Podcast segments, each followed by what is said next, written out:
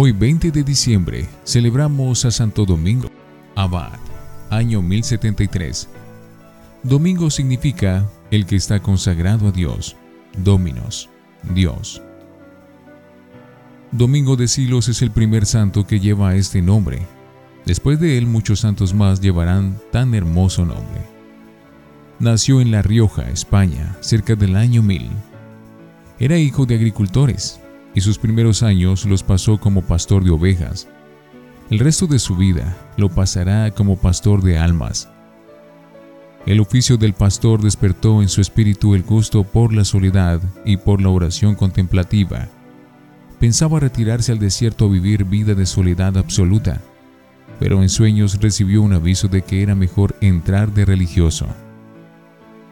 Superior ejemplar entró de religioso con los padres benedictinos en el famoso monasterio de Saint Millán de la Cogolla, y allí hizo grandes progresos espirituales, y recibió de Dios el don de saber interpretar muy bien las enseñanzas de la Sagrada Biblia. Y tenía tan buenas cualidades que llegó a ser superior del convento. En solo dos años restauró totalmente aquella edificación que ya estaba deteriorada lucha contra la autoridad civil. Un día llegó un rey de Navarra a exigirle que le entregara los cálices sagrados y lo más valioso que hubiera en el convento, para dedicar todo esto a los gastos de guerra. Santo Domingo se le enfrentó valientemente y le dijo, Puedes matar el cuerpo y a la carne hacer sufrir, pero sobre el alma no tienes ningún poder. El Evangelio me lo ha dicho, y a él debo creer que solo al que al infierno puede echar el alma, a ese debo temer. Y no le entregó al rey ninguna de las posesiones sagradas del monasterio. Destierro provechoso. El rey de Navarra, lleno de indignación, desterró al abad Domingo y lo hizo salir de allí, pero fue un destierro inmensamente provechoso, porque al saberlo el rey Fernando I de Castilla, lo mandó llamar y le confió el monasterio de Silos, que estaba en un sitio estéril y alejado, y se hallaba en estado total de abandono y descuido, tanto en lo material como en lo espiritual. Un monasterio famoso. Domingo demostró ser un genio organizador, un talento para la restauración. Levantó un monasterio ideal, una hermosa capilla, con una sacristía que es una obra de arte. Hizo un gran salón para que los monjes se dedicaran a copiar las sagradas escrituras y las obras de los santos. En ese tiempo no había imprentas. Formó una biblioteca llena de los eh, mejores libros de ese tiempo. Organizó una droguería en la cual las gentes de los alrededores encontraban remedios baratísimos y muchas veces regalados para los más pobres. Aquella casa se volvió un hervidero de trabajadores.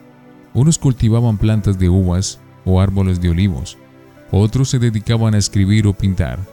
Era una casa donde todos se dedicaban a trabajar, rezar, cantar, hacer progresar el monasterio y ganarse así un buen premio para el cielo. Aquel inmenso edificio estaba siempre abierto para solucionar las miserias de los vecinos el monasterio de Silos llegó a ser uno de los más famosos de España. Con los prisioneros. Santo Domingo de Silos se preocupó por reunir ayudas para libertar a los cristianos que estaban prisioneros y esclavos de los musulmanes, y logró libertar a más de 300. Por eso lo pintan casi siempre acompañado de hombres con cadenas, a los cuales les consiguió la libertad. Así estaba él preparando lo que más tarde harían los padres mercedarios con San Pedro Nolasco, libertando cautivos. Los engañadores. El santo no era capaz de negar un favor cuando podía hacerlo. De todas partes llegaban gentes a pedir ayudas, pero también sabía no dejarse engañar. Una vez llegaron unos mentirosos a pedirle vestidos y para conmoverlo dejaron sus mejores ropas escondidas en una cueva cercana y se presentaron vestidos de harapos. El santo se dio cuenta de esto y envió a un monje a que trajera esos vestidos y con ellos hizo un gran paquete. Y le dijo a los eh, pedigüeños, con mucho gusto les damos la ropa que necesitan. Tomen este paquete lleno de ropa y vayan a la cueva cercana y allá se las reparten. Ellos se fueron muy contentos y al llegar allá se dieron cuenta de que eran los mismos vestidos que habían dejado allí escondidos. Los ladrones. Una noche llegaron unos ladrones a robarse toda la cosecha del monasterio. El santo los dejó trabajar toda la noche y a la madrugada, cuando ya estaba todo recogido, en costales y empacado, mandó a sus monjes con garrotes a decirles que muchas gracias por haberlos reemplazado en recoger la cosecha y que podían irse. Pero para que no se fueran demasiado tristes, les envió un desayuno como pago por el trabajo de toda esa noche. Sus milagros. Este santo obtuvo de Dios muchísimos milagros para quienes se encomendaban a sus oraciones. El biógrafo que escribió su vida poco tiempo después de la muerte del santo dice que no había enfermedad que las oraciones de este santo no lograra curar. Otro testigo de aquel tiempo afirma, nunca había un enfermo ni a un sano, a quien no le alegrara él con su boca o con su mano. Llegó hasta anunciar la fecha de su propia muerte. El caso del otro domingo. 96 años después de su muerte, nuestro santo se apareció en sueños a la mamá de Santo Domingo de Guzmán para comunicarle que tendría un hijo que sería un gran apóstol por eso, cuando el niño nació, le pusieron el nombre de Domingo en honor del santo de Silos. Es por ello también que muchas mamás en España se encomendaban al santo Domingo de Silos para obtener que su hijo nazca bien y que sea una buena persona después.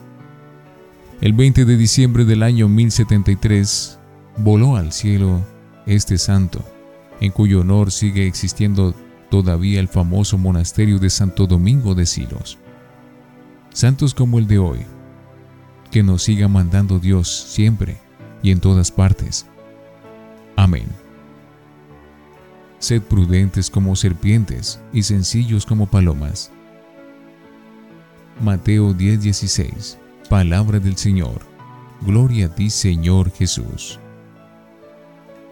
Santo Domingo de Silos, ruega por nosotros.